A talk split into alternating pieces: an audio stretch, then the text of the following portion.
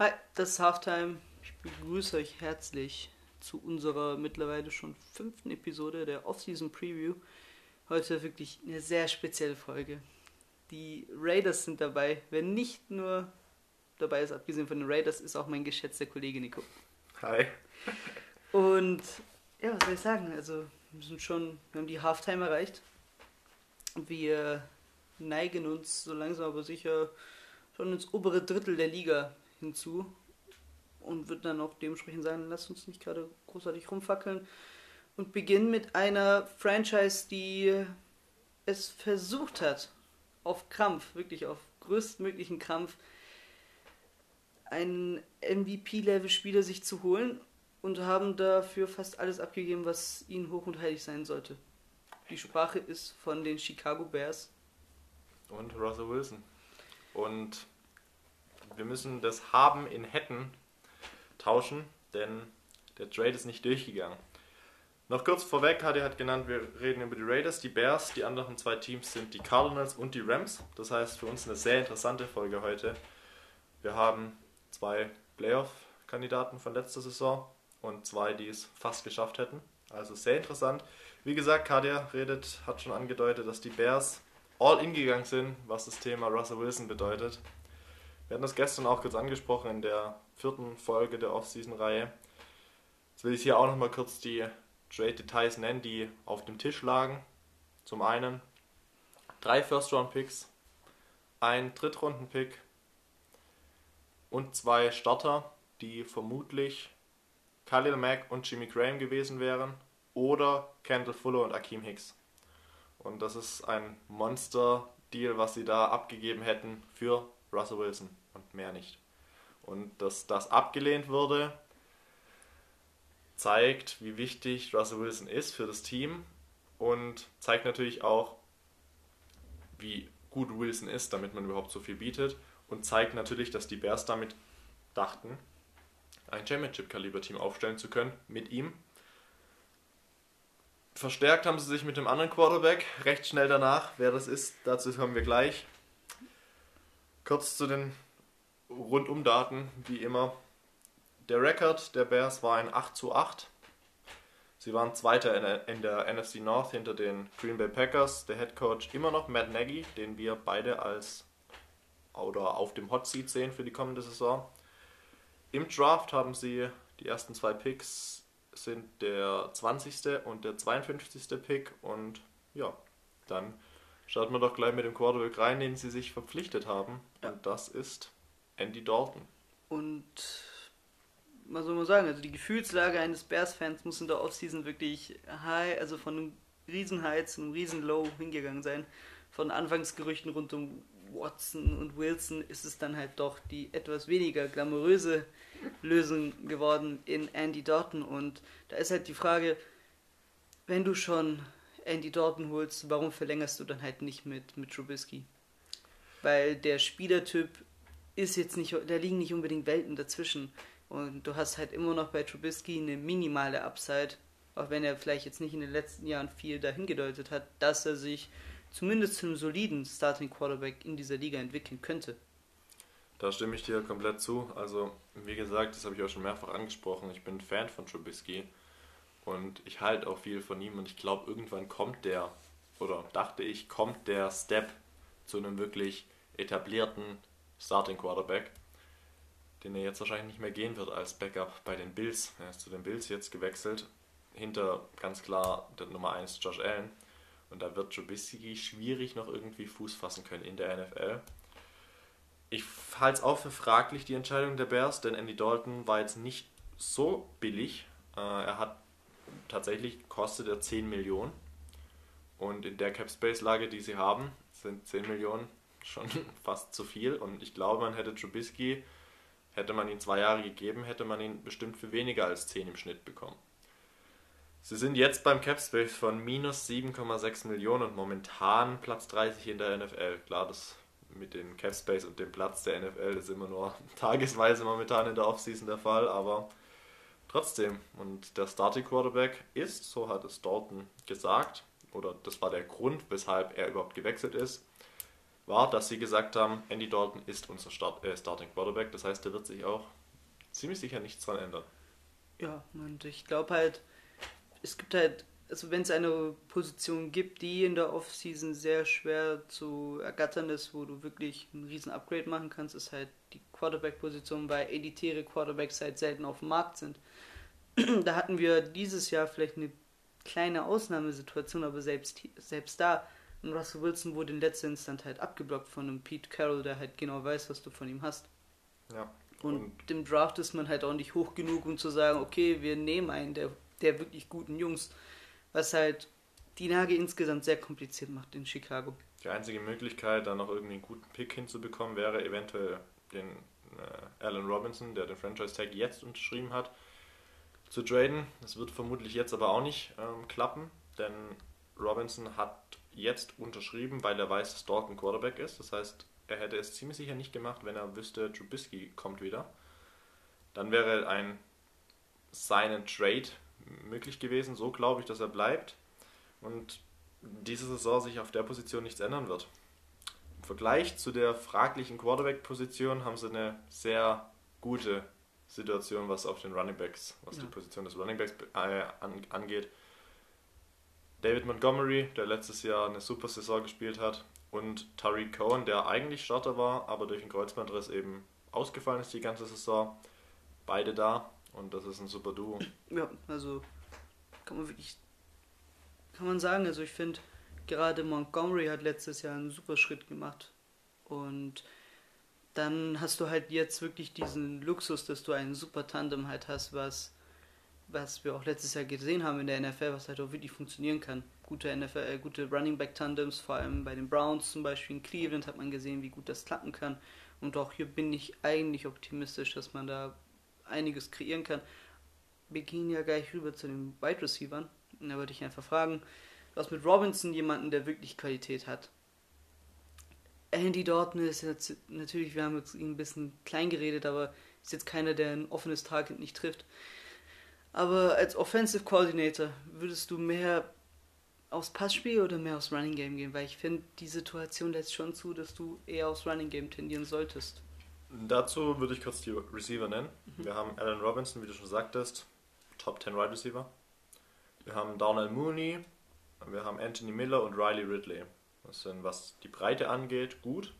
Wir haben halt wirklich nur einen Star. Tight End, die eben auch noch Bälle fangen. Also gehen wir dazu. Haben sie Cole Kmet, den sie letztes Jahr gedraftet haben, und Jimmy Graham mit einem erfahrenen. Das heißt, es sind wirklich Spieler, die Bälle fangen können. Und dazu müssen wir eben auch noch bei den Running Backs sagen, Tariq Cohen ist ein Receiving Back. Das heißt, er ist einer, der die Bälle fängt. Und Montgomery hat es letztes Jahr gezeigt, dass er das auch kann. Er hat Spiele gehabt, da hat er teilweise echt 10 Targets im Spiel gehabt als Running Back. Dalton ist jetzt nicht einer, der unbedingt auf Runningbacks gern geht, das heißt, er wird doch eher auf die Receiver gehen. Natürlich, Cohen spielt dann teilweise Outside, also auf der Receiver-Position dann, wenn er aufgestellt ist. Wir wissen, Dalton hat 2015 zum Beispiel, hat die Bengals eigentlich fast in die weiten Playoffs geschafft, mit einem Rekord von, ich glaube, 14 zu 2 oder 13 zu 3, was super war. Die Bengals waren dann ein super Team. Und der hat es ein Fumble entschieden und das war nicht Daltons Schuld. Und er hat halt bei den Bengals. Also dort war eine Saison gehabt, wo er nicht die Leistung gehabt hat, weshalb er jetzt dann getradet wurde oder gewechselt ist zu den Cowboys letzte Saison. Und auch dort, als er gespielt hat, war er jetzt nicht schlecht. Und ich glaube nicht, dass er bei den Bears schlecht sein wird. Ich würde da vom Prinzip her exakt gleich gehen, wie es die letzten Jahre auch war. Auch Trubisky, klar, ist jetzt nicht der Super Quarterback, aber ein Dalton ist halt, was das angeht, noch ein bisschen sicherer bei den Entscheidungen. Und du kannst da schon auf ihn vertrauen, meine ich.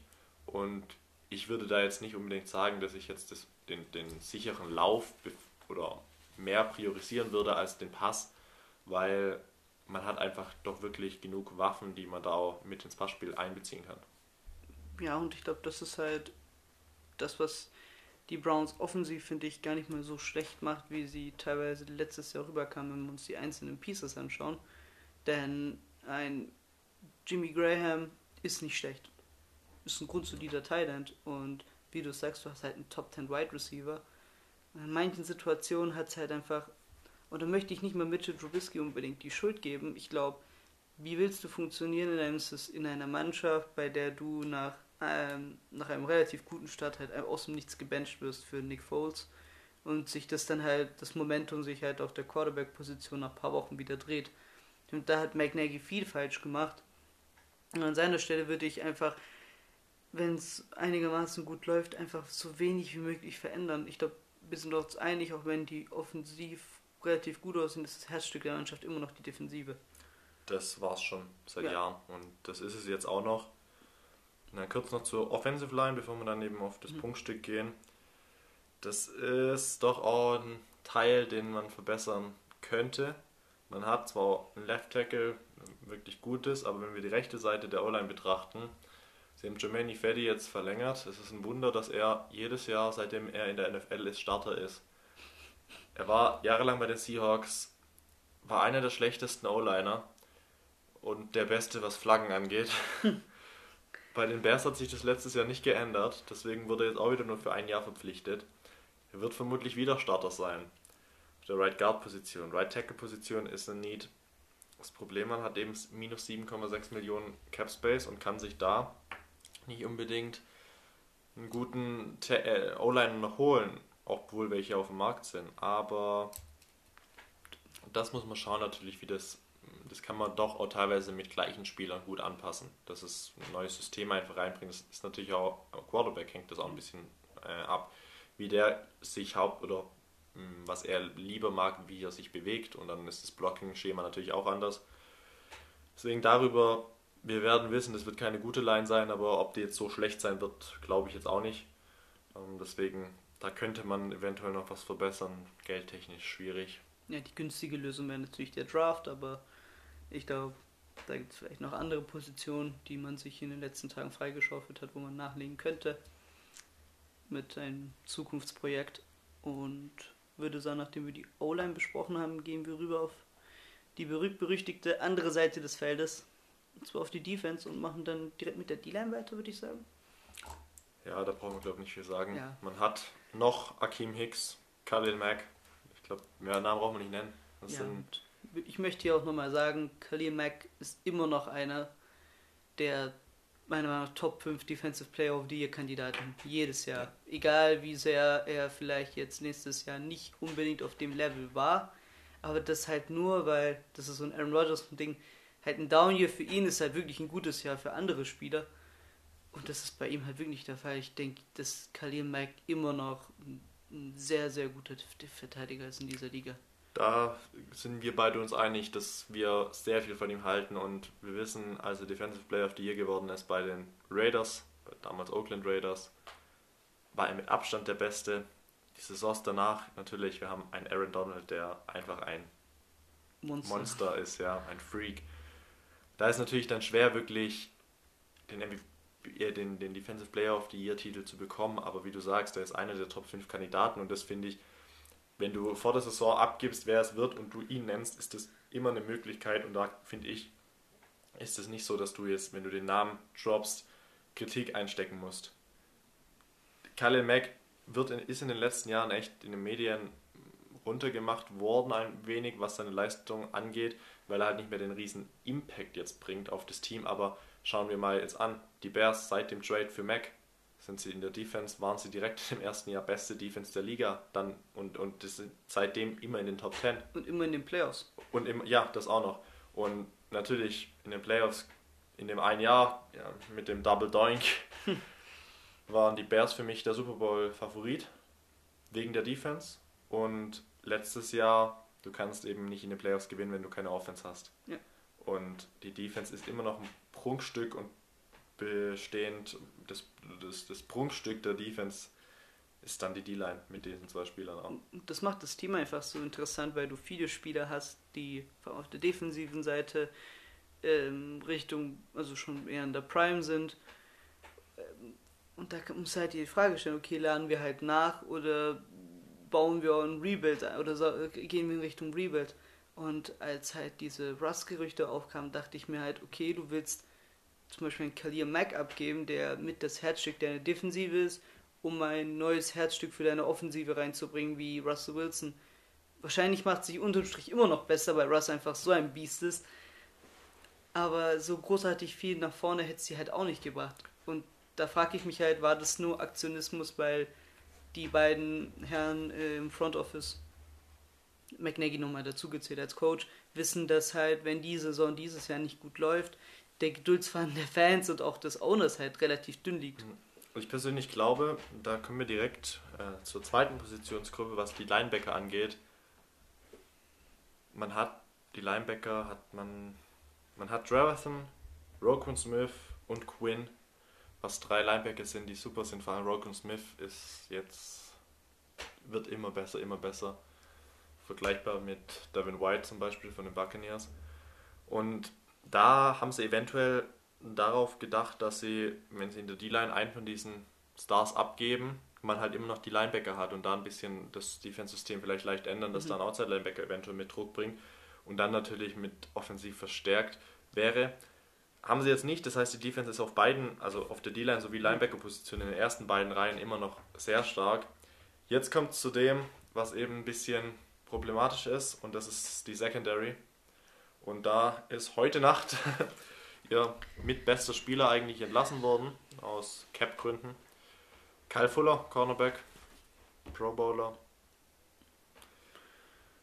Jetzt haben sie noch Jalen Johnson, der seine Sache letztes Jahr als Rookie ganz gut gemacht hat.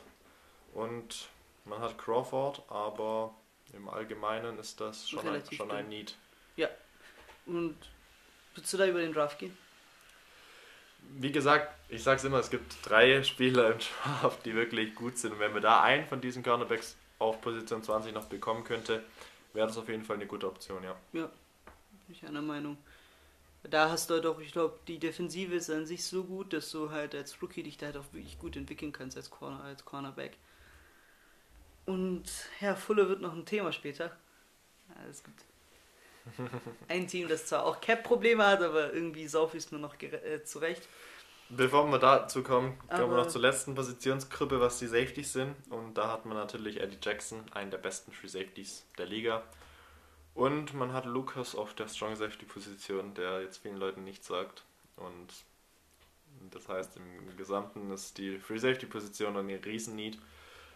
Äh, die Safeties dieses Jahr im Draft auch wieder hinsichtlich dazu sind nicht so top, dass sie früh gepickt werden, weil auch nicht so viele Teams ein Need dafür haben. Das heißt, man könnte dann mit dem zweiten Pick vielleicht sogar in der, beides mal in die Secondary investieren, Cornerback und Safety. Das wäre halt ein Traum-Szenario für den Draft, was aus Sicht der Bears äh, definitiv. Und dann wäre ich gespannt, weil dann wäre es in der Theorie halt wirklich wieder ein defensiv sehr, sehr ja, starkes ja. Team. Und dann haben wir ja gesehen, was in der Saison als die Defensive wirklich ohne Diskussion die beste der Liga war, wie weit das dieses Team bringen könnte, ja. wenn der wenn die Stangen des Field Goals ein bisschen breiter wären. und dementsprechend ist es schon ein interessantes Team, aber da ist halt eine mega Downside und eine mega Upside vorhanden. Ja, also, das stimmt. Ja, kurz noch vielleicht angesprochen, die Free Agents, die sie auch noch verloren haben, wie gesagt, Trubisky und Kyle Fuller. Dann eben noch Patterson, der ja Wide Receiver Returner und letztes Jahr teilweise Running Back war und äh, Robertson Harris als Defensive Tackle, aber mit ihm wäre es halt noch kranker. Das, das, heißt, es ist nicht so äh, krass.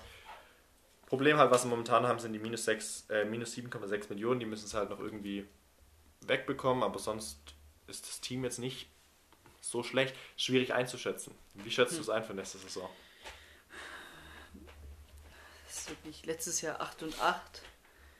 Und mit dem Wissen, dass das Team wirklich wahrscheinlich auch höher sein könnte als das, was ich ihnen zutraue, aber auch mit dem Wissen, dass es vielleicht sogar drunter sein könnte, schätze ich sie auf einen 9-7 ein und würde wahrscheinlich dann sogar vielleicht für die Playoffs reichen, mhm.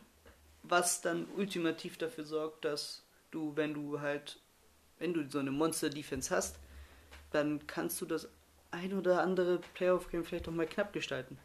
Also ich glaube, bei dem Team ist zwischen 7, 9 und 10, 6 alles möglich. Ja. So, vielleicht sogar von 6, 10 bis 10, 6.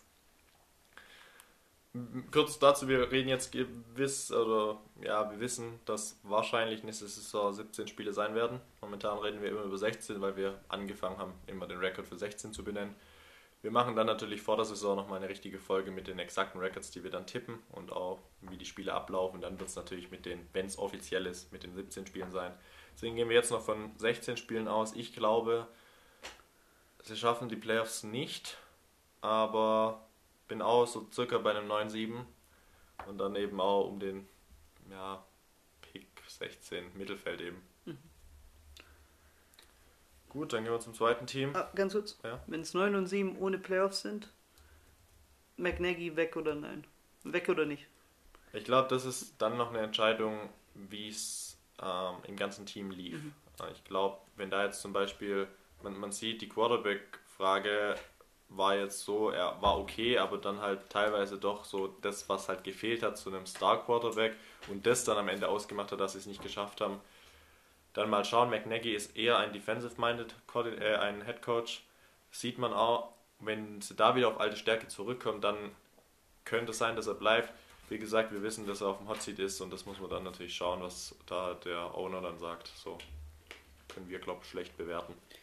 Ja, das ewige Dilemma der Chicago Bears. Gut, dann jetzt zum zweiten Team, die Arizona Cardinals, bevor wir zu deinen Raiders kommen. und wow, haben wir eine Stacked Division in dieser Liga. Ja, mit Abstand die beste Division, die wir, ich würde schon fast sagen, in den letzten zehn Jahren hatten. Ja. Die NFC West, die Cardinals waren letztes Jahr Dritter hinter den Seahawks auf Platz 1 und den Rams auf Platz 2 mit einem Rekord von 8 zu 8. Der Head Coach ist der gleiche wie letztes Jahr, Cliff Kingsbury. Im Draft haben sie den Pick 16 und dann erst 79 und der zweiten Runde haben sie nichts. Und jetzt, also es hört sich bis jetzt noch nicht so krass an, aber jetzt kommen wir zu dem, zu, den, zu dem Team. Signings vor allem. Oder dem Team allgemein. Also Kurz zu dem, was sie verloren haben. Sie haben Kenyon Drake verloren auf der Running Back Position. Uh. Patrick Peterson auf der Cornerback Position, genauso wie Alpha, wobei das nicht so wichtig ist. Hazen Reddick Outside Linebacker und J.R. Sweezy Offensive Guard. Die Signings. Hazen Reddick war ein Outside Linebacker, der eher auf der Pass Rush Position gespielt mhm. hat wurde ersetzt durch einen.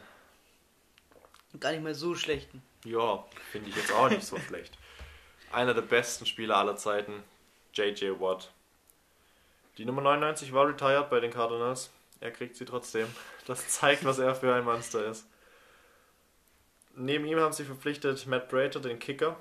Das war so ein bisschen ein Problem. Spiele, also sie haben wirklich zwei, drei Spiele verloren, weil der Field Goal vorbeiging. Und ein Receiver, der, glaube ich, neben die Andrew Hopkins eine perfekte Rolle hat dafür. Und das ist AJ Green. Und dafür natürlich den Quarterback. Und fangen wir jetzt mit den Positionsgruppen wieder an. Das Leben einfacher macht. Und das ist Kyler Murray.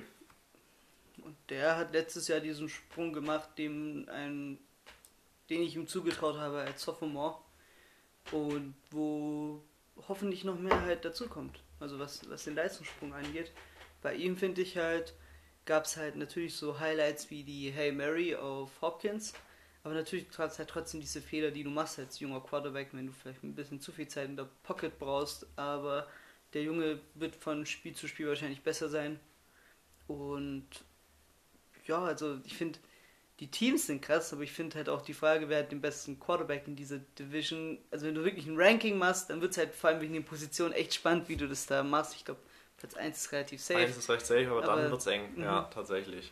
Und also dahingehend macht es schon, wird es schon Bock machen, dort die Season sich anzuschauen von den Teams. Deswegen ist da tatsächlich, haben wir vorhin auch besprochen, möglich, dass alle vier Teams in die Playoffs einziehen könnten in dieser Division. Und da ist echt sehr schwierig, irgendwie ein Ranking in der Division zu machen, wer da Platz 1 bis 4 wird, weil das ist halt alles, das ist wirklich, alle, jeder kann Erster werden eigentlich. Ja. Vor allem jetzt, wie sich die Cardinals noch verbessert haben.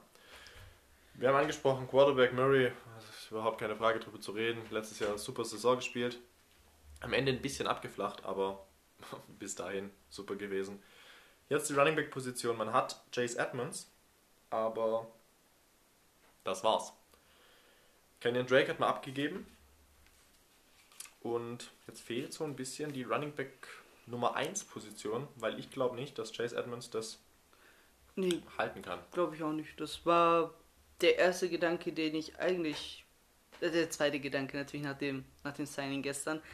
Und da bin ich gespannt halt. Entweder setzt man halt komplett jetzt aufs Passing Game, was ich aber nicht gerade raten würde, da du halt immer eine gewisse Variabilität einfach brauchst und da musst du halt schauen. Ich glaube, man braucht nicht unbedingt einen Star Running Back. Ich glaube, einen grundsoliden, neben den halt Edmonds vielleicht die Playtime wirklich in der Hälfte aufteilen könnte, dann wird das Ganze vielleicht schon Sinn machen. Das Problem ist halt, ob man mit Capspace übrig 600.000 noch, großartig findet, ne? noch einen Running Back findet, der jetzt das halten kann oder ein bisschen besser ist als Edmonds. Deswegen, da muss man mal noch schauen. Ich finde, das ist ein Need, den sie haben. Was kein Need ist, haben wir gerade schon angesprochen, sind die Wide Receiver. Man hat die Andrew Hopkins, einer der besten der Liga. Top 5 allemal. Man hat AJ Green, der vorletztes Jahr verletzt war, vor drei Jahren verletzt war, letztes Jahr das erste Jahr wieder fit gewesen bei den Bengals, überhaupt nicht in die Saison gefunden hat, gar nicht. Aber die Cardinals wissen, was AJ Green kann, sonst wäre diese Verpflichtung nicht da gewesen. Und es ist die klare Nummer zwei. Und dann kommt als drittes Christian Kirk, der auch gut ist und vor allem als dritter sehr, sehr gut. Es ist, eine, ist ein Wide Receiver Trio, Ober, oberste Klasse. Ja, wirklich Hand und Fuß. Also bis zum AJ Green Signing hatte ich mir überlegt gehabt, ob vielleicht ein Fuller funktionieren könnte dort. Ähm, trotz alledem, ich glaube, das ist wirklich die Rollen, die sie vor allem haben, die Wide Receiver bei, dem, bei den Cardinals, sind halt für die individuellen Spieler halt auch wirklich der perfekte Fit. Das ist perfekt. Der Andrew Hopkins, einer, der die besten Hände hat der mhm. Liga. Da würde ich mich festlegen. Der vom Typ her eigentlich recht gleich ist wie AJ Green. Dann hat man einen Christian Kirk, der schnell ist, einen Slot spielen kann und man hat als vierten noch Andy Isabella, der nochmal mehr der Speedster ist. Und das sind halt alle, sind echt alle abgedeckt von den Typen, Typ Wide Receiver. Äh, bisschen Problem ist die Titan-Position mit Max Williams. Jetzt, wie siehst du das an? Würdest du die Titan-Position wirklich schauen, da was zu verbessern, hinsichtlich halt noch im Hinterkopf zu behalten, dass Murray jetzt seitdem er in der NFL ist, die Titans nicht so als wichtig betrachtet? Dann oder? würde ich wahrscheinlich ihn als GM zu ihm gehen und fragen, siehst du wirklich da ähm, Bedarf? Also würde ich wirklich die, den Kontakt zum Quarterback suchen, weil du hast halt de facto kaum ist gar kein Capspace mehr übrig. Dann ist es halt wirklich hart auf hart reichen dir halt wirklich drei sehr gute Wide Receiver und ein okayer Tight End, dass du durch die Season kommen wirst. Vor allem, wenn man und das würde ich eher raten, ähm, auf Running Back dann vielleicht einigermaßen aufrüstet. Ja, das würde ich glaube auch so machen. Also äh, ich glaube, es ist wichtiger, äh, einen Teil zu haben, der blocken kann, als mhm. einer, der wirklich gut im Receiving ist, weil man hat eben so viele auf der Wide Receiver Position, die das können. Was aber natürlich die Spieler, die auch blocken müssen, sind die O-Line und da ist auch Verbesserungsbedarf. Nicht auf den Positionen Right Tackle und Center, aber auf der Guard-Position und auf der linken Seite kann man gut was verbessern. Inwiefern sie das machen und ob sie das machen, sei den Cardinals überlassen. Wir wissen, Murray ist ein Quarterback, der sehr beweglich ist, sehr schnell, sehr agil, der dann doch auch mal Druck aus dem Weg laufen kann. Es ihm Spaß macht, das immer zu machen. Man hat es letztes Jahr gesehen, da war es tatsächlich oft der Fall. Die Line war nicht gut und da hatten sie noch, wie vorhin schon angesprochen, J.R. Äh, Sweezy noch da. Muss man einfach schauen, wie sie das verbessern. Also ich würde tatsächlich die O-Line sogar noch über den Titans setzen, aber ja. hinter den Running Backs ganz klar noch offensiv jetzt. Und dann Defense. würde ich sagen, gehen wir rüber. Und was soll man da großartig sagen? Also du hast halt fuckt mich überhaupt, dass die Watt gesigned haben, wirklich. Ich hätte ihn so gern bei den Packers gesehen. Die haben oh, JJ Watt und Chandler Jones. Das ist halt eine geisteskranke Kombi. Das ist wild. Also das sind die zwei, die seit 2000 und jetzt, ich will nicht lügen, ich glaube 2016 die meisten Sacks in der Liga haben. Was seit 2014? Bin mir nicht sicher. Aber das ist einfach krass. Die zwei und Platz 1 und 2. Also JJ Watt eh wissen wir, was er kann und Chandler Jones, kurz zu dem, war eigentlich für mich letztes Jahr mit Defensive Player of the Year, also in der vorletzten Saison. Letztes Jahr war verletzt dann, aber selbst wo er fit war, hat er super gespielt und die Zeit zu haben. Ich glaube, da haben die anderen Quarterbacks in der Division ganz schön große Angst, vor allem die mit einer nicht so krassen O-Line. Wir nennen keine Namen. Ich glaube, da wissen wir, um wen es geht, was schon seit neun Jahren der Fall ist. Aber das ist egal, er weiß, wie es ist. ja, also ich glaube, die zwei machen jedem, jedem Team Angst. Oder jedem, jeder O-Line und jedem Quarterback machen die zwei Angst. Das beste, die beste, das beste Edge-Duo der Liga. Ja, und doch, da können wir ein bisschen in die Jahre zurückblättern, bis wir da wirklich auch ein besseres Edge-Duo ja. finden. Vor allem was die individuelle Klasse angeht. Und das finde ich halt, ist insofern interessant zu sehen, dass die, die Cardinals nicht unbedingt da Need gesehen haben. Oder, also rein objektiv natürlich vor dem Watt-Signing. Aber als dieses Watt-Signing kam, war halt trotzdem der Fall, dass du sagen konntest, okay, das macht ja halt nochmal ein Level, um anderthalb, zwei Level schon krasser als ohnehin schon. Vielleicht eben, weil wir es so unrealistisch gesehen haben, dass sie halt auf der Position nochmal ein wirklich Top 5, all, Top 5, Top 10 all time. Auf jeden Fall. Dazu, ja, Fall. Also das, das Signing hat echt überrascht. Ja. Vor allem, weil das halt eigentlich so ein Team war, was gar nicht irgendwie in den Medien präsent war vor dem Signing. Und deswegen, klar, da hatten wir jetzt ein Duo, was echt krass ist.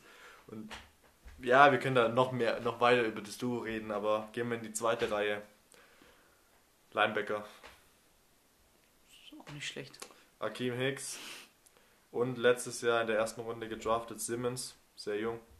Und hinten in der Saison wirklich auch langsam gut reingefunden. Das ist ein Grund, grundsolid, ich würde sagen, gut, gutes Linebacker, gute ja. Linebacker-Gruppe. Und wird wahrscheinlich allein durch, das, durch die ver intrinsische Verbesserung im Team, also durch Simmons vor allem, äh, einen gewissen Sprung machen. Wenn wir schon bei Sprung sind, wenn wir zur Secondary gehen, weil da gab es einen Absprung. Und zwar, ja, Peterson als Cornerback ist jetzt bei den Minnesota Vikings einer, der, ich glaube, was war es, seit 2011 bis 2017 durchgehend im All-Pro war, äh, dem Pro Bowl war. Ich glaube, drei Jahre davor All-Pro gewesen. Jahrelang wirklich top, top Cornerback gewesen bei, bei den Cardinals. Ist jetzt bei den Vikings und wie willst du halt so einen Spieler eins zu eins ersetzen. Ich glaube, das geht nicht. Und dann musst du halt schauen, dass du es im Teamverbund irgendwie klärst. Das ist schwierig. Man hat Byron Murphy, der letztes Jahr schon auf der anderen Seite gespielt hat.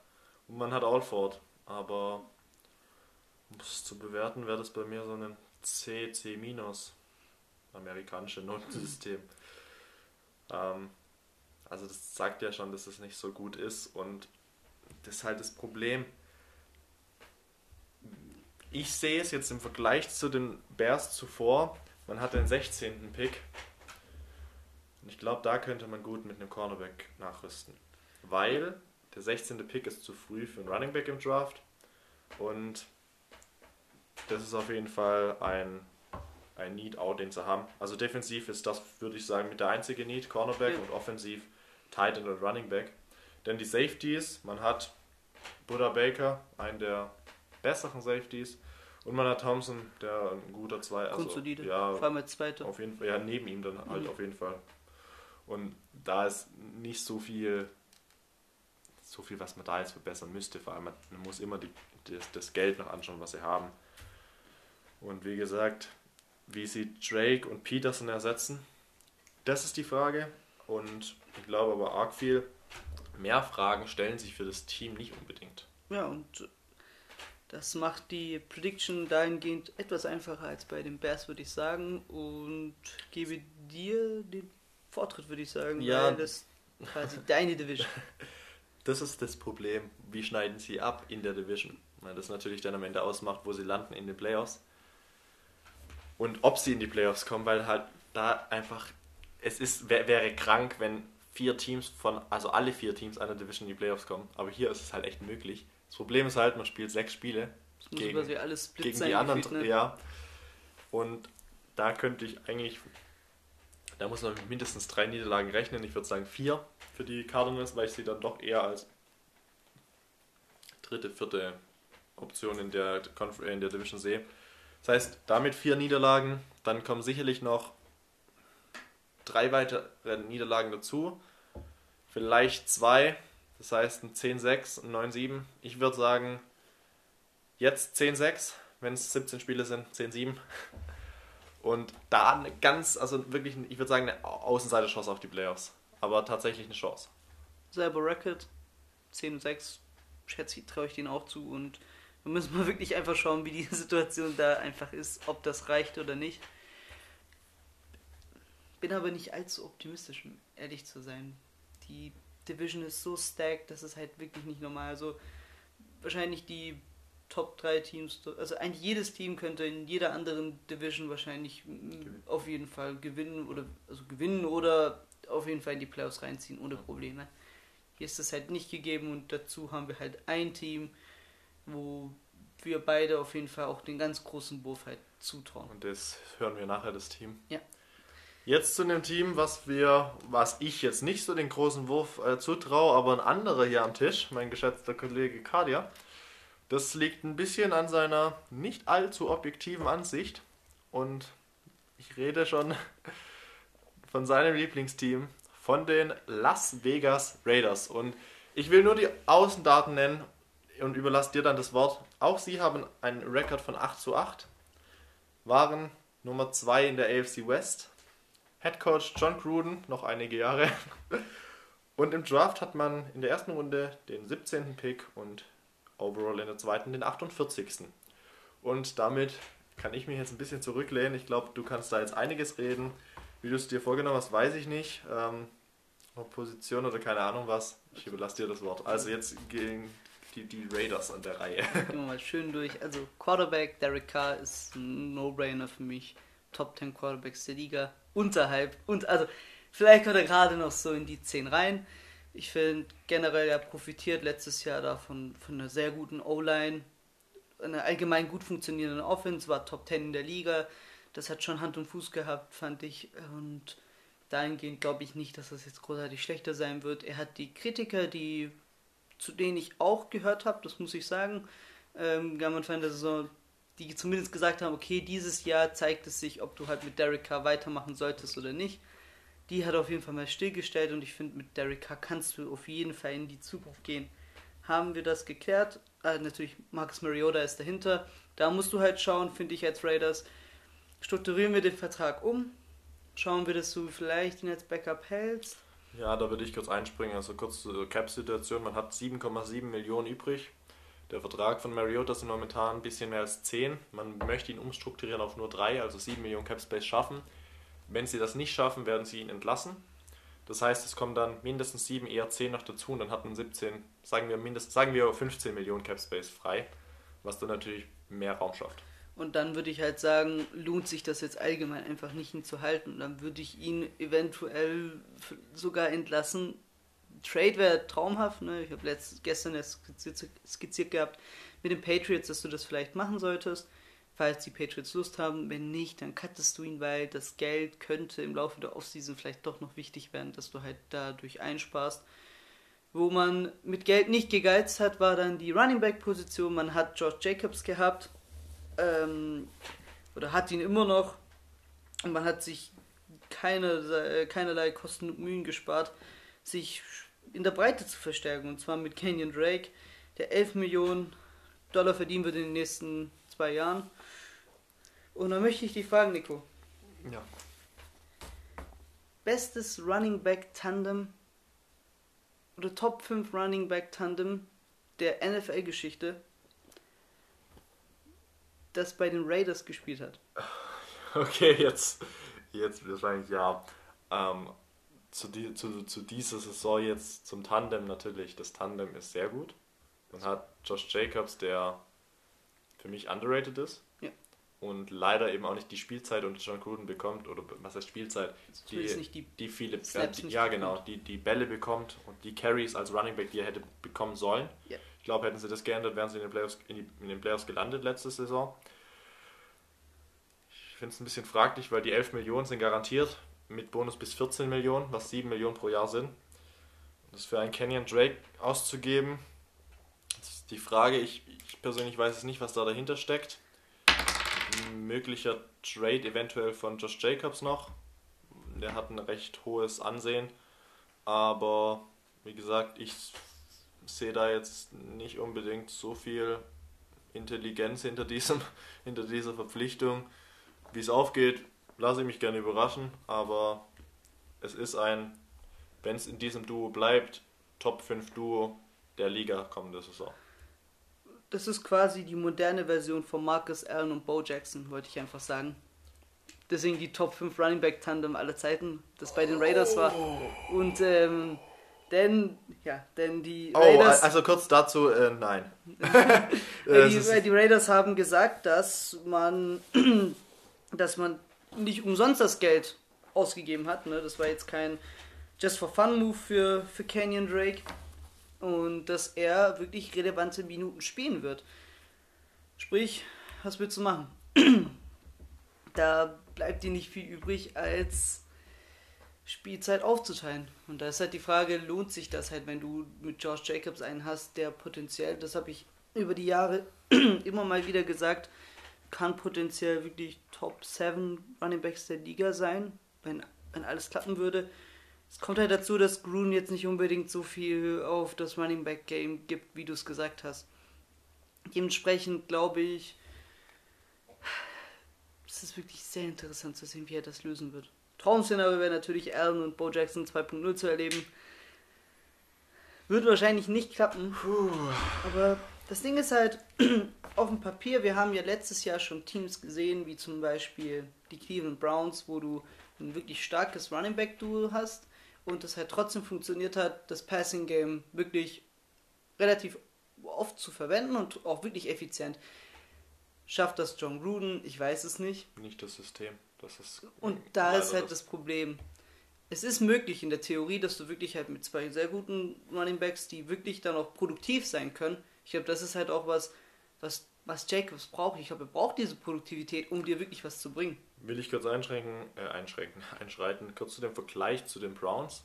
Ähm, da müssen wir natürlich schauen, bei den Browns haben wir Nick Chubb und Kareem Hunt. Kareem Hunt, einer der besten Passfänger der Liga und Kenyon Drake und Jacobs sind es beide nicht. Das halt und das Frage. ist das Problem. Inwiefern, weil, weil da wurde natürlich Kareem Hunt oft noch ins Passspiel mit einbezogen und war dann hat natürlich die ähm, Defense dann natürlich auch vor Aufgaben gestellt, weil du jetzt nicht wusstest, okay, fängt der Ball oder, oder läuft er. Das ist halt bei Jacobs und Drake recht, recht klar. Das ist auch so ein Punkt, der die Fantasy-Punkte eben mit einer PPR-League zum Beispiel nicht so hoch kommen lässt wie bei äh, Spielern, die Bälle fangen, weil das die zwei eben nicht machen. Die sind halt wirklich auf den Beinen unterwegs und deswegen haben sie ja Oberschenkel, die ganz schön, ganz schön dick sind, um eben da dann die Kraft zu haben. Also Jacobs ist ein sehr explosiver Running Back und Drake auch, das sind vom Typ her vor, vor allem sehr Jacobs. gleich. Also ja. das ist der Prototyp, finde ich, explosiver ja. Running Back, den es gibt. Und, und deswegen ist das so ein bisschen fraglich, meiner Meinung nach. Aber du darfst schon wieder die, weiter. Die Upside ist auf jeden Fall da. Das möchte ich erwähnt haben. Ähm, wo, wobei hoffentlich dann mit einem anderen Ende als bei Allen und Jackson, weil da gab es keinen Super Bowl-Titel, ja, wenn wir schon mal ganz groß träumen. Spaß beiseite, soweit wird es nicht kommen, leider. Ähm, das ist halt spannend zu sehen und ich frage mich halt, wie ein junger Running Back wie Jacobs halt damit umgeht. Äh, er chillt gerade in Hawaii, wie ich letztens gesehen habe. Mal schauen, ich weiß nicht, wie er darauf reagiert insgesamt kann es gut tun, aber was ich halt kritisiere an diesem Move ist halt die Menge an Geld, die du halt da verpasst. Weil ich denke, dass du dieses Geld vor allem für einen jetzt Free Agent investieren musst. Und da wäre halt wirklich jeder Dollar, jeder Dollar ist da wichtig. Ich meine, wir haben es gerade gesagt, du musst jetzt äh, darauf hoffen, dass Mariota zum Beispiel seinen Vertrag umstrukturieren lässt. Du musst ihn cutten. Da finde ich, man gerade in der Vorbereitung für die Offseason ähm, vor allem was, was Gehaltsstruktur angeht, wirklich einige Fehler gemacht, die, die mir persönlich einfach nicht gefallen. Kommen wir zu etwas, was, mich, ein bisschen mehr gefallen hat, und zwar die Wide Receiver Position. Man hat Brown geholt. Der hatte letztes Jahr einen Down Year, aber so wie letztes Jahr in der Offseason ein Nelson Aguilar in diese Mannschaft kam, der jetzt gerade auch nicht Super Seasons hinter sich hatte, und sich relativ gut gemacht hat in dieser Mannschaft. So traue ich es halt auch einem Brown zu. Ich denke, in der Rolle, die Aguilar letztes Jahr hatte, könnte er relativ gut aufblühen. Und ich denke sogar, dass die Rolle von, von ihm etwas kleiner sein wird, da ich Rux, der letztes Jahr in den Top 15 gepickt wurde, in, in der ersten Runde, diesen Schritt machen wird. Ich glaube, dass machen muss. Machen muss auch vor allem, weil ich denke so, wenn du einen Top 15 Receiver hast im Draft des letzten Jahres, der wirklich stacked war. Nicht Top 15 Receiver, Also Top Top 15, 15 Pick und Top das 15 war Pick, genau. der erste Receiver, der gepickt wurde. Und, ja. und das halt wirklich bei, bei Spielern, die, also kurze Anekdote, vor dem Draft haben wir diskutiert, äh, Judy oder, oder CD Lamb für die, für die Raiders. Wahrscheinlich hätten wir sogar Jefferson in die Combo auch noch reinbringen können. Und das wird halt keiner von denen. Und das ist halt die Frage, hat sich da ein Gamble gelohnt? Weil Rux hatte letztes Jahr ein bisschen Verletzungsprobleme. Ich hoffe, dieses Jahr kommt er fit durch. Und dann muss er sich halt auch daran messen lassen, was für ihn natürlich nicht schön ist. Aber damit hättest du halt auch rechnen können. Wir haben seitdem ähm, Mike Mayock General Manager ist bei den Raiders viele fragwürdige Picks erlebt im Draft. Und da ist es egal, ob das Damon Arnett war oder Pharrell. Pharrell oder eben jetzt letztes Jahr mit Henry Rux. Bis irgendein Gedanke haben sie immer dahinter. Ob der Gedanke aufgeht oder nicht, zeigt sich. Du hast den angesprochen, John Brown und Nelson Aguilar verglichen. Ich finde, Nelson Aguilar kann einen Wide Receiver Nummer 1 geben, was er letzte Saison gemacht hat. John Brown glaube ich nicht. Henry Rux muss einen Step machen, denn Hunter Renfro, den man noch hat, ist der Nummer 3. Das ist der Slot Receiver, das ist der, der ähm, dann eben nicht die Top Cornerbacks als Verteidigung bekommt. Und wenn Rux diesen Step nicht macht, ist auf der Right Receiver Position ein bisschen schwierig, weil John Brown hatte gute Leistung, aber es war die, eine sehr gute Leistung für den Receiver Nummer 2 und nicht für den Nummer 1 Receiver. Ja, also da hast du insgesamt recht. Und die Frage ist halt, inwiefern war das halt letztes Jahr wirklich nur ein Down-Year oder steckt da halt ein bisschen mehr dahinter? Denke da aber trotzdem, dass die Chance auf die Upside natürlich schon bedeutsam höher ist. Ähm, War natürlich nicht nur der einzige Move, den man gemacht hat auf der offensiven Seite. Ähm, ein Theo Riddick war natürlich als Running Back auch da. Ist eine gute dritte Option. Heißt, dass Richard wahrscheinlich nicht verlängert wird. Der Spieler mit den schönsten Haaren der Raiders, wie ich, wie ich gestern dir das gesagt habe. Das ist okay. Ähm, hätte jetzt vielleicht nicht unbedingt sein müssen. Zay Jones wurde als Right Receiver nochmal ge geholt. Ähm, beziehungsweise resigned. Das ist auch okay. Aber es fehlt halt dir diese klare Nummer 1 vor der Season. Also wenn wir das jetzt bewerten, ob Rux das werden kann, das müssen wir schauen. Ich weiß es nicht unbedingt. Und dann kommen wir halt auf die Position, die mir wirklich gut tut. Ich will kurz noch einschreiten, das hat jetzt nichts mit dem Thema zu tun. Äh, Theoretic, äh, dem, mit dem ich eine sehr gute Bindung habe, was äh, Madden angeht. Äh, es ist so, in Madden der Spieler, mit dem ich nie wieder spielen werde, äh, der, der immer fummelt, das hat jetzt nichts mit der Realität zu tun. Äh, aber das nur kurz dazu. Du willst weitermachen mit dem Thailand und da reden wir über einen der besten der Liga und für mich den drittbesten der Liga. Ja, Darren Wallen ist wirklich stark. Also wirklich stark. Die Entwicklung allein, das ist halt wirklich sehr schön zu sehen. Zwischenzeitlich wirklich out of league gewesen und hat sich zurückgekämpft. Und das ist halt richtig das, was halt Raiders-Fans lieben, diese Dings mit, diese richtige Hustler-Mentalität. Und, und die Connection zwischen Derek Carr und Darren Waller ist gegeben. Und Und, und ist mit der Grund, weswegen, also Wallers Performance war wahrscheinlich auch mit der Grund, weswegen Derek Carr letztes Jahr halt auch so ein gutes High hatte. Darren Waller hat mich in Fantasy dann doch den Titel gekostet im Endeffekt. Weil der, Seine weil der Master GM ihn abgegeben hat. 45 Punkte Performance gegen die Jets. Ja, Ja, ärgerlich für mich, aber in dem Spiel gegen die Jets gut für die, für die Raiders. Ohne die Leistung von ihm hätten sie das Spiel nicht gewonnen. Ähm, ja, ja, und gut auf der O-Line-Position. Oh, Ja, sehr interessant. In der, in der O-Line war es jetzt ein bisschen chaotisch. Vier der fünf Starter. Und nicht nur Nicht irgendeiner. mehr Also so da. vor allem auf das, vor allem wenn wir jetzt uns anschauen, auf der Center-Position, Hudson war halt wirklich seit 2015 eigentlich der, der Guy in der O-Line, der vor allem Derek Carr den Rücken freigehalten hat.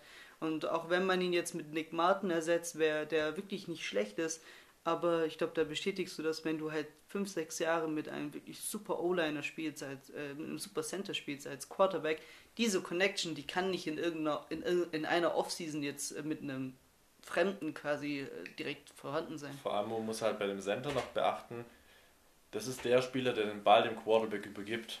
Und ein Offensive Guard, da ist es recht egal. Der muss halt einfach nur das, das Schema spielen und fertig. Aber ein Center hat halt immer, und da musst du natürlich auch eine Connection haben, weil der Play Count ist anders von einem neuen Quarterback. Wann musst du jetzt den Ball snappen? Und es muss natürlich alles perfekt auf eine Zehntelsekunde abgestimmt sein. Und das muss jeder wissen, wie das abläuft. In dem Fall Martin. Und ja, ich hatte gerade schon angesprochen, Guard, Gabe Jackson jetzt verloren, der getradet wurde für einen Fünftrunden-Pick zu den Seattle Seahawks, der unterschätzt gut ist. Gabe hast, Jackson ist, er hat. Du hast die Stat Ja. davor so off-Record gewandt gehabt. Ich würde sagen, bring die nochmal auf. Äh, zum Beispiel, er hat das, die, die meisten Spiele in einer Saison, die er verpasst hat, waren nur drei Stück. Das heißt, er ist nicht verletzungsgefährdet. Punkt 2, letzte Saison hat er 0-6 zugelassen. Gerade einmal zwei Pressures. Äh, Derek Carr musste zweimal weglaufen, weil einer gegen Gabe Jackson durchkam. Dafür sparen sie sich natürlich knapp 10 Millionen, aber es ist halt auch ein guter Guard weg. Und jetzt kommt noch dazu, der Left Tackle Trent Brown auch weg. Das heißt, die gesamte linke Seite vom Center aus ist eigentlich neu. Ja, aber man muss auch sagen, ähm, Trent Brown, der zwischenzeitlich Right Tackle war, wurde ja auf der Position von den sehr gut ähm, replaced. Den hat man verlängert, hat sich auch die Vertragsverlängerung verdient, wurde letztes Jahr vereinsintern zum Offensive MVP quasi äh, gewählt. Vor, vor allem John Gruden und Derek Carr halten von ihm sehr viel.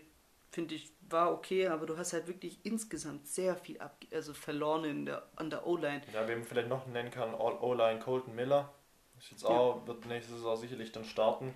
Der auch gut ist, das würde ich wirklich sagen, aber die O-Line ist halt ganz neu. Ja, und, und das, die Struktur wieder reinzubekommen, das ist halt für eine O-Line generell wichtig, wenn du dich kennst. Deswegen ist es auch gut, wenn du eine O-Line in den Großteilen mit den gleichen Leuten besetzt oder immer noch besetzt hast, weil viele Änderungen sind natürlich auch Änderungen in der Absprache und Änderungen in der Absprache sind Änderungen für das Blocking von den Gegenspielern.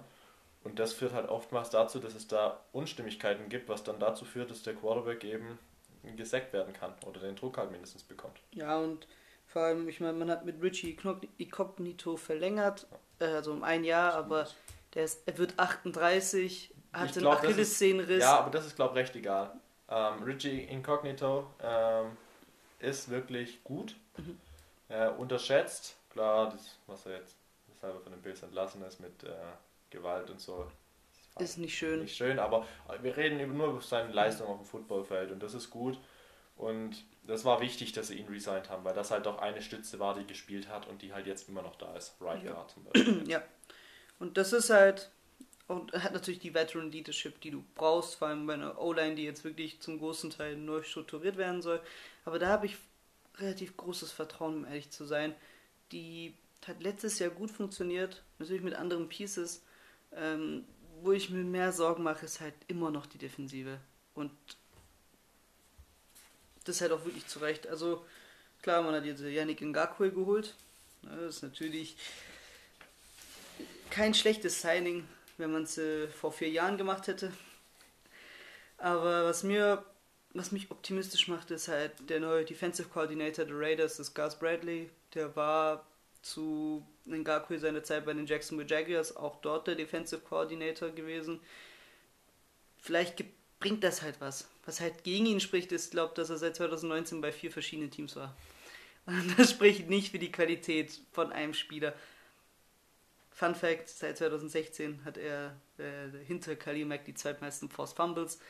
Muss ich aber nicht erwähnen, dass die zum großen Teil vor dieser vier, Tra äh, seit 2019 waren. Ist eine gewisse Upside natürlich vorhanden, hängt aber viel davon ab, wie du ihn hier rein integrierst in diese Franchise.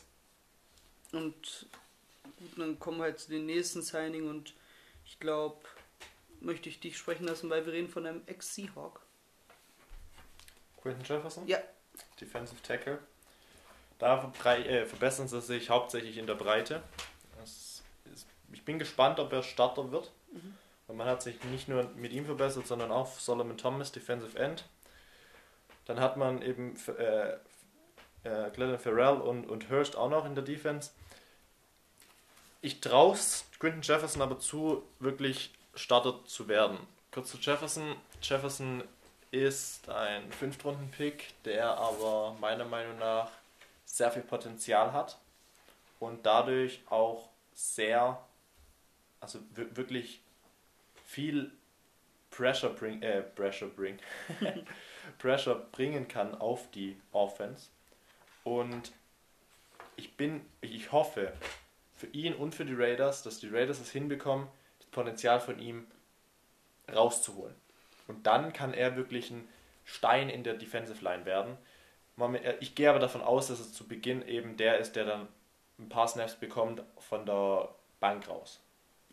Ja, und ich finde gerade in der Breite ist man, finde ich, defensiv vor allem auf den, bei den Tackles gar nicht mal so schlecht. Man hat noch Jonathan Hankins, mit dem hat man verlängert. Das funktioniert. Der, bei Jonathan Hankins finde ich halt, dass das Coole, seit den letzten zwei Jahren hat er wirklich jedes Spiel gestartet. Ohne Verletzungen. Da gab es gar nichts. Man hat noch, man kann eine gute Rotation, finde ich, aufbauen.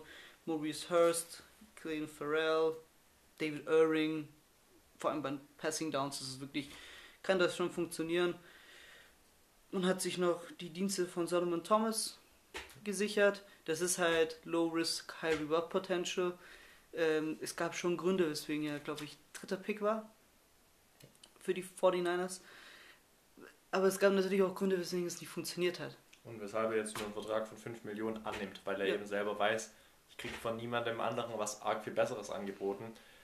Man hat deutlich mehr erwartet. Vielleicht kommt er da zu, seinem, zu seinen Stärken, die er im College gezeigt hatte, ja. zurück. Ähm, ja, das muss natürlich, das ist sehr, sehr neu da. Und kurz noch zu der Defense-Leistung, was die D-Line angeht und den Pressure, seitdem Khalil Mack weg ist, sind sie immer 25 oder schlechter in der NFL von 32 Teams. Zeigt auch nochmal den Impact, den Khalil Mack einfach auch hatte bei den Raiders. Und dann kommen wir zu den Linebackern und da war man wirklich gar nicht mehr so schlecht. Nicholas Morrow ist wahrscheinlich einer, der da hinaus äh, raussticht. Aber auch ähm, Corey Littleton, äh, Nick White, Kwiatkowski. Mhm das ist wirklich äh, High-Profile Free Agents, die man sich da gesichert hat. Ich glaube, da funktioniert das auch wahrscheinlich dann. Äh, Kurz noch dazu, Macmillan hat man verloren als Linebacker, aber ich glaube, es hat man echt ganz gut ersetzt. Mhm. Also, das ist Linebacker finde ich eigentlich echt in Ordnung dort auch.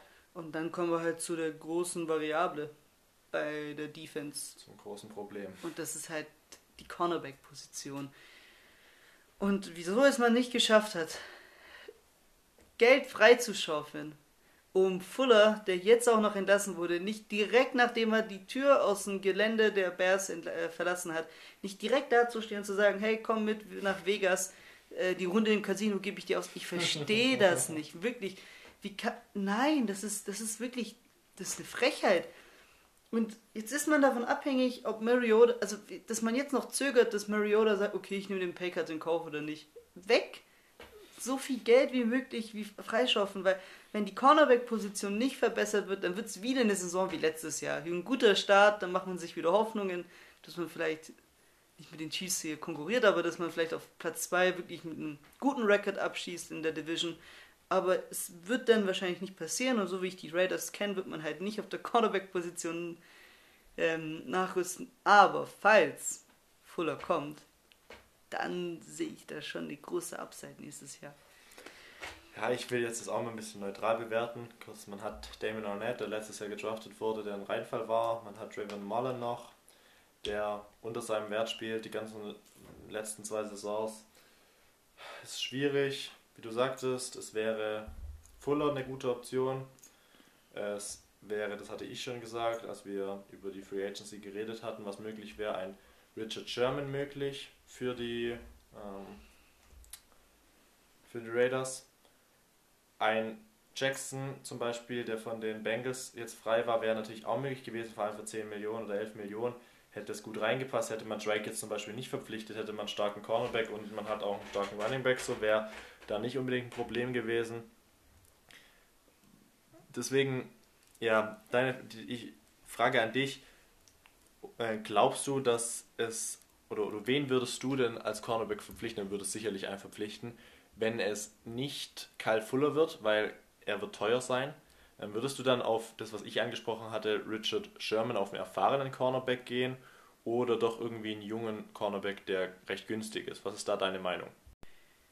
Ja, ich finde, der Markt gerade lässt es halt zu, dass du vor allem erfahrene Free Agents auf, dieser, auf der Cornerback-Position dir halt holen kannst oder gar musst aus Sicht der Raiders. Fuller ist natürlich die Premium-Lösung. Da machen wir uns nichts vor.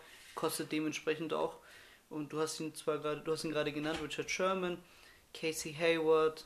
Das wären die Spieler, die ich mir wünschen würde bei den Raiders. Ich glaube, bei, bei Sherman gab es offensichtlich ja Kontakt auch zu Gruden. Dementsprechend glaube ich, ist da schon eine heiße Fährte vorhanden. Wäre mega allein halt, was der Typ schon für Schlachten geschlagen hat. Das spricht für sich. Ich glaube, das kannst du als Seahawk-Fan vor allem bezeugen und was der Typ halt auch für eine Präsenz hat, glaube ich. Das darf man nicht unterschätzen. Und was er halt für eine Person auf dem Feld ist und das, was dann natürlich, vor allem für dem Team dann, und da will ich jetzt vor allem auf Jonathan Abram sprechen, mhm.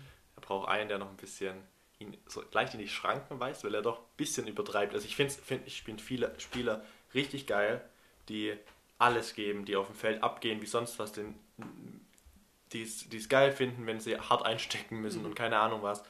Und das ist er. Manchmal übertreibt das nur ein bisschen und da finde ich, so zum Beispiel Sherman könnte ihn da noch ein bisschen einbremsen. Sherman ist vom Typ her genau gleich. Ja. Aber er ist halt so, ich gehe nur bis zum Erlaubten und nicht er weiter. Genau seine Grenzen. Und Abram ist noch so ein bisschen, ah, ich gehe noch ein bisschen drüber. Und wenn er das reinbekommt, wäre das natürlich stark. Deswegen, ich würde Cornerback-mäßig auch Sherman in dem Sinne ähm, auffavorisieren, weil ich eben glaube, dass da auch mehr Kontakt ist und er vermutlich halt dann noch billiger sein würde als Herbert zum Beispiel. Und wie gerade schon angesprochen, Abram, Safety und Heath ist das gut besetzt. Das heißt, defensiv hat man eigentlich wirklich so richtig den Need als Cornerback. Ja, wobei ich selbst äh, auf der Safety-Position eine Wunschlösung hätte, die natürlich ideal wäre, das wäre Anthony Harris. Also wenn das, also wenn du Harris und Sherman dir holen könntest, dann ist halt nicht so dann wirklich mit ab, Geld. Weil es ist halt, Ja, und da musst du halt dann priorisieren, ob du Cornerback oder Safety möchtest. Und, und da ist es wahrscheinlich dann insgesamt definitiv die Cornerback-Position, wo du eher den Need hast. Mal schauen, ich meine, du hast den Case, ich weiß nicht, war es off-Record oder on-Record, mit Jacobs als Trade vielleicht ähm, gesagt. Und ich denke halt, du wärst halt schon schön doof, wenn du den Spieler, der vielleicht mit am höchsten Value hat, jetzt abgibst, wo du ihn vor allem dieses Jahr wo ich ausgehe, dass er wirklich fit sein wird von Anfang bis Ende, nicht komplett halt die Verantwortung gegeben hättest. Und du, was machst du? Du machst dir halt wieder ein unnötiges Loch auf. Ja, und das, das ist, ist halt auch, typisch Raiders. Das ist eben auch, dann, dann wird der Wert halt eventuell ja, sinken. allein, ganz kurz, allein dadurch, dass du halt wahrscheinlich Spielzeit teilen musst. Ja, klar. Und, und am Ende guckst du immer auf Stats und die würde er nicht bringen, wenn er die Carries gesplittet bekommt. Ja. Und davon gehen wir aus, weil Drake hätte den Vertrag nicht unterschrieben, wenn er wüsste, er ist Backup. Ja. Und, und die, die, die Höhe des Vertrages zeigt ja, auch, dass er kein na, Backup natürlich, sein wird. Natürlich. Und ein, also ich an Jacobs würde es mir erstens wünschen. Mhm. Und ich habe da eine Destination eventuell, was die Buffalo Bills zum Beispiel wären. Boah, das wäre. Ähm, das wäre wild. Da wäre er Starting Running Back und, und ein Championship Contender dann. Also vor allem, wenn er dann da wäre, wäre es ein also Championship Contender. Also, da wäre es natürlich als Trade immer noch. Und was wollen die Raiders entgegen? Das ist natürlich auch so ein Ding. Die Raiders sind immer ein bisschen komisch, was generell Draft und was Trade-Ansätze angeht. Manchmal sind sie so, ach ja, wir wollen nur so und so viel. Zum Beispiel bei Gabe Jackson, 5-Runden-Pick ist ein bisschen wenig für ihn. Aber dann sind sie wieder so bei manchen Spielern, ja, wir wollen mindestens das und das. Und dann will ihn halt niemand, so weil das zu viel ist. Deswegen da ist so ein bisschen die Frage, was, wie, wie, ähm, wie viel halten sie von ihm und wie viel wollen sie im Gegenzug haben. Das fände ich aber echt, also wenn sie da, dafür kannst du einen First-Round-Pick bekommen, vielleicht noch mehr. Ob das ein Team macht, weiß ich nicht. Aber das wäre zum Beispiel außerhalb von den Bills hätte ich noch die Dolphins auf, im, im, im Kopf, mhm. die natürlich auch noch da die finanziellen Mittel hätten. Und da wäre halt beides noch auf jeden Fall Starter und das wäre halt für ihn auch gut. Und ja bei den, bei den Dolphins kommt dazu, die sind okay besetzt auf der Running Back Position, aber halt wirklich ein, ein Star, der wirklich Josh Jacobs sein kann, was wir beide ihm zutrauen, der ist halt noch nicht da. Und, Und vor allem dort eben, um dann Tua zu entlasten. Ja. Was natürlich dann auch wichtig wäre. das, Aber was würdest du machen? Also würdest du schauen, dass du beide behältst? Würdest du schauen, dass du tatsächlich deinen eigentlich Liebling und eigentlich den Future Franchise Running Back in Jacobs entlassen, also traden willst? Oder wie würdest du da jetzt an die Sache rangehen? Weil eigentlich ist ein gutes Duo nicht schlecht, aber du musst eben jetzt halt auf die anderen Situationen noch alles mit einbeziehen. Was denkst du da? du hast es eigentlich super zusammengefasst gehabt. Diese Running Back Duos, die als Tandem funktionieren, wo beide produktiv sind, die setzen schon fast voraus, dass halt jemand diese Fangqualitäten hat, wie zum Beispiel ein Kareem Hunt. Das ist halt hier nicht gegeben. Und so oder so kannst du eigentlich gerade fast nur alles falsch machen. Wenn du Jacobs tradest und er halt woanders explodiert, dann kannst du halt anhören, okay, du hast ihn getradet. Wenn Jacobs halt jetzt versauert in seinem Trade Value, der für mich gerade zweifelsohne ein First Rounder auf jeden Fall wäre, meiner Meinung nach. Wenn der dann zum Beispiel runterfällt, dann kannst du dir das anhören, weil du halt mit zwei, mit zwei Running Backs halt gespielt hast, wo du Playtime halt splitten musstest. Da kannst du eigentlich gerade nur alles falsch machen. Was soll ich sagen? Vor allem der, der Vertrag von Drake geht so lange, bis der Rookie-Vertrag von Jacobs ausläuft. Also, das ist komisch. Vor allem, was nochmal dazu kommt, Spieler in ihrem letzten Vertragsjahr wollen ja nochmal gerade extra Gas geben, um eben diesen, um nochmal das, um den Batzen halt Vor abzuholen. allem bei den Running Backs, die eigentlich immer nur um einen Vertrag kämpfen Ja. und das ist der nach dem Rookie-Vertrag. Und, und dahingehend, finde ich, machst du dir wirklich unnötigen, unnötigen Loch, was du dir da aufschaufelst. Und sorgt halt dafür, dass die ganze Saison, finde ich, ein riesen Fragezeichen hat. Oder bin ich objektiv genug und rank das Team halt mit einem 9-7-Record halt auf. Und das, Das halt überrascht mich, dass du da wirklich objektiv Fan. rangehst. Weil du. Das hättest du wirklich super lösen können. Wie gesagt, du hättest wirklich Verträge besser machen können. Ne? Du hättest vielleicht einen Mariota so früh wie möglich abschiffen können. Du hättest, du hättest, du hättest nicht den.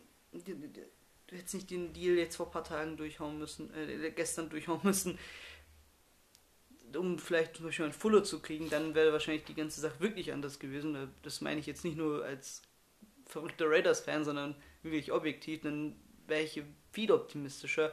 Aber ich setze da wirklich ein riesen Fragezeichen. Ich sage 9 und 7 mit einem Saisonverlauf, dass man mit 6 und 2 wahrscheinlich wieder startet. Wie die letzten zwei Saisons. und, und ich dann anfange, wie, die, wie das Team hier eventuell einen Super Bowl holt. Aber nee, ich denke, dass die gegen die Chargers Head-to-Head wahrscheinlich den kürzeren ziehen werden. Und ich finde, die Kaderqualität der Chargers ist einfach besser. Das heißt, du sagst Platz 3 in der AFC West? Und das Dadurch schmerzt auch keine Playoffs. dadurch keine Playoffs. Ich meine, mit den Chiefs wäre schön, wenn man einen Sieg denen abknüpfen könnte. Ähm, mehr sehe ich da nicht. Und ja, 9 und 7, ich glaube, bist nicht großartig anders. Oder vielleicht sogar negativer. Nee.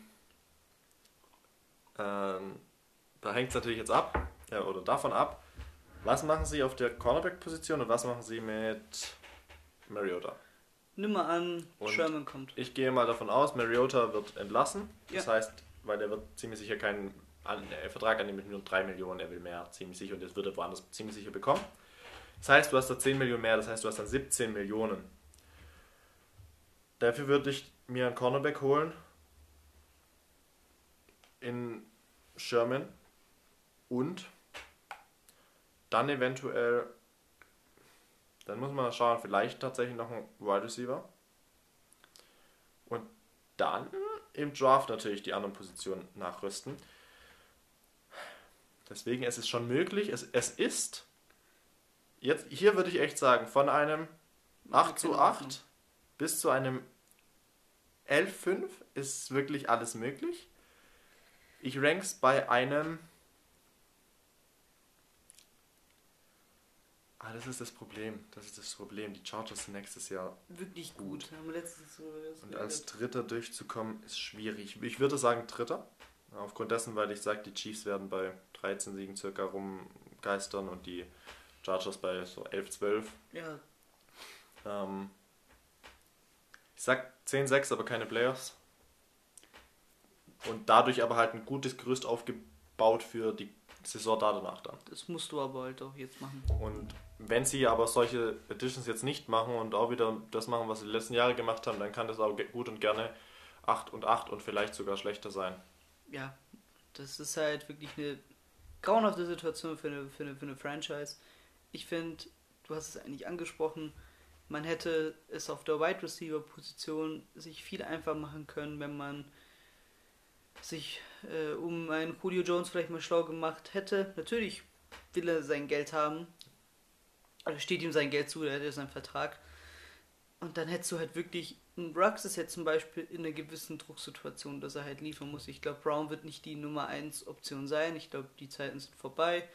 Und dementsprechend wie gesagt, da ist natürlich eine gewisse Upside da, aber nüchtern betrachtet sehe ich da schon 9 und 7. Wäre schön, wenn sie mich vom Gegenteil über, überzeugen. Natürlich, ich glaube, du als Raiders-Fan sowieso, ich als in dem Fall für die Division neutral, aber würde mir hoffen, dass die Chiefs Platz 3 in der Division werden, die Chargers Nummer 1 und die Raiders Platz 2 erreichen.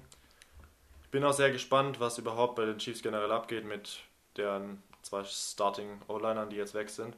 Klar, sie haben jetzt einen neuen dazu, der richtig stark ist, ja, aber. Kurz, kurz zurückgekommen ist einfach mal. Es sind sogar drei Starting O-Liner, die nicht mehr im Team sind oder momentan weg sind, Free Agent. Das heißt, darüber bin ich eh gespannt, wie das ausgeht, aber ich denke, da werden die Chiefs was machen und die Chiefs haben halt das Feuerwerk und deswegen glaube ich, wenn ich mich jetzt festlegen muss, wirklich, würde ich sagen 10-6 ja. oder 9-7 und nicht Playoffs, also so wie du, auch und dann im Mittelfeld gerankt. Ja, also ich, wenn es mich täuscht, habe ich ja die Chargers auf 10-6 gerankt gehabt. Dementsprechend klärt sich auch, dass 9 und 7 dann für 3 reicht und bei den Win bei der Winanzahl der Chiefs sind wir gleich, die werden wahrscheinlich auf 13, 14 gehen.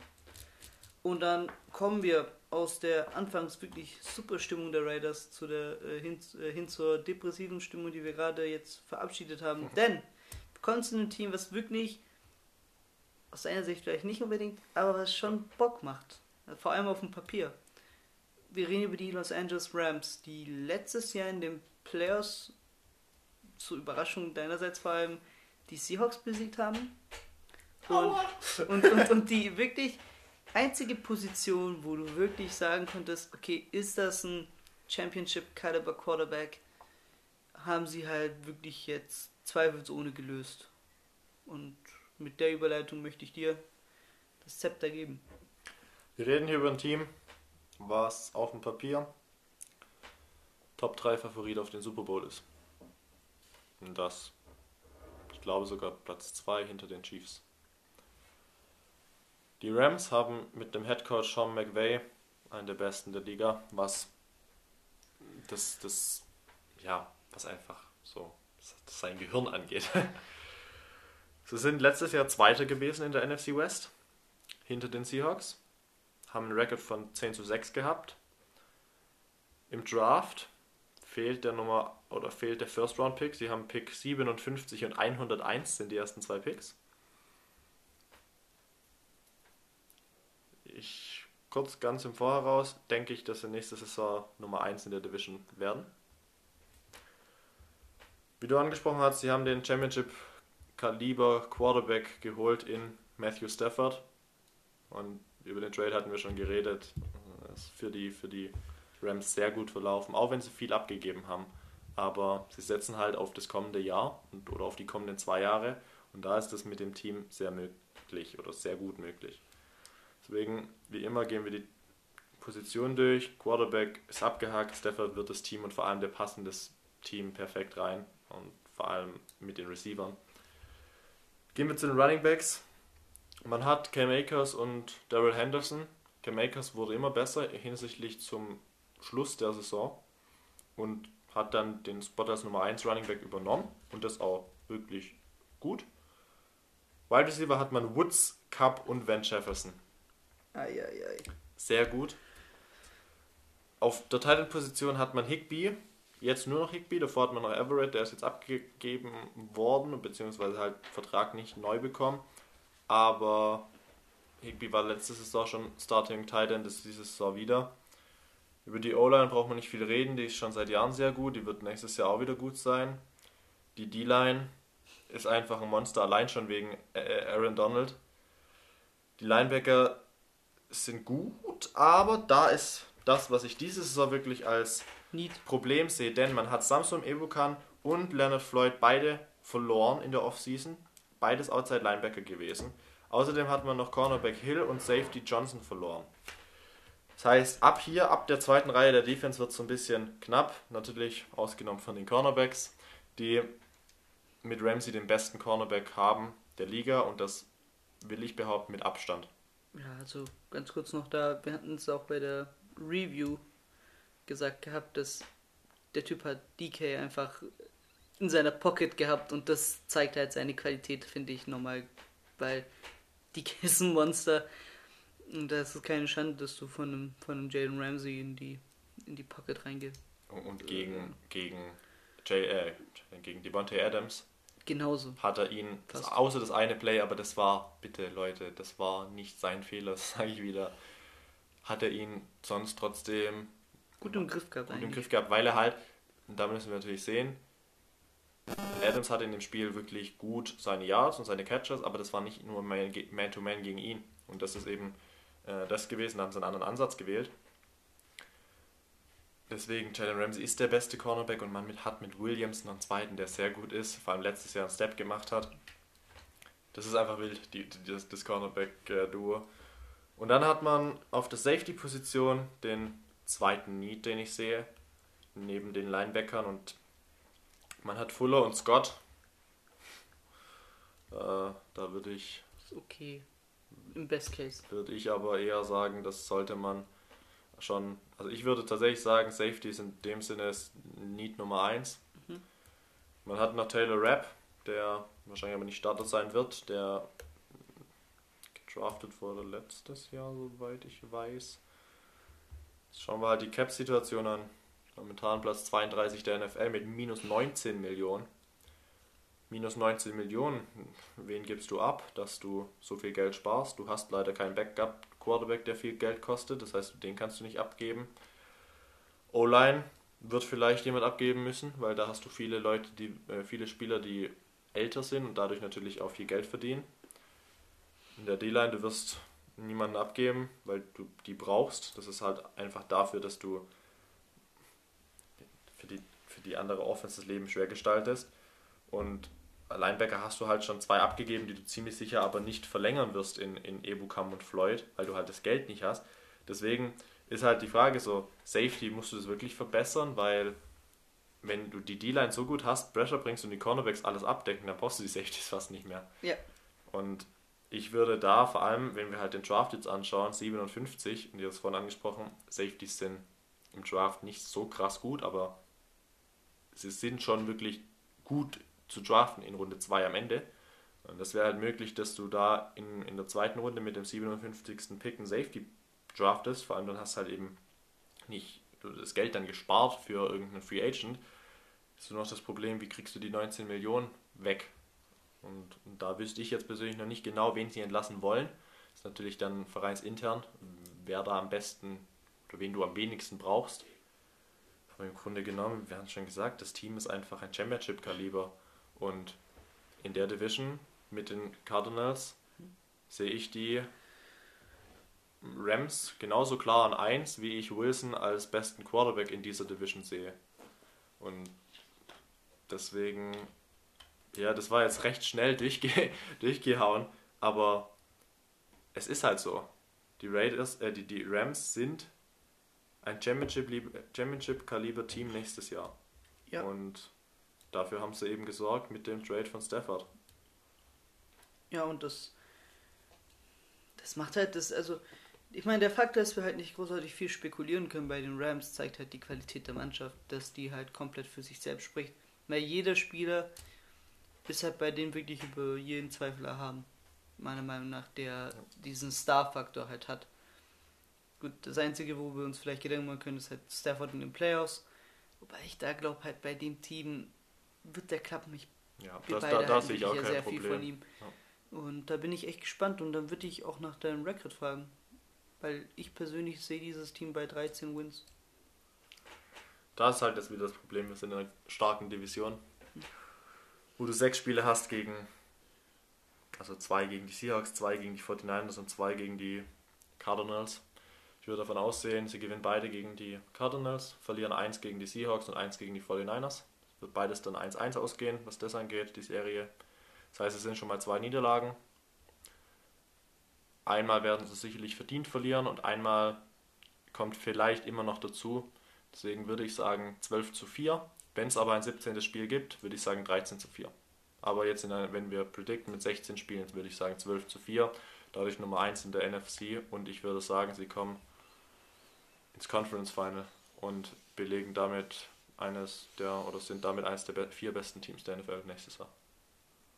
Und das ist eine solide und vor allem valide Prediction, die wir da durch haben. Ich glaube, Top 4, das passt. Leider Gottes, aber ist halt so. muss man auch sagen, also ich finde, äh, beide Teams sind im selben Jahr nach Los Angeles gezogen, die Chargers und Rams, und da kann man sagen, LA ist auf jeden Fall Ramstown geworden.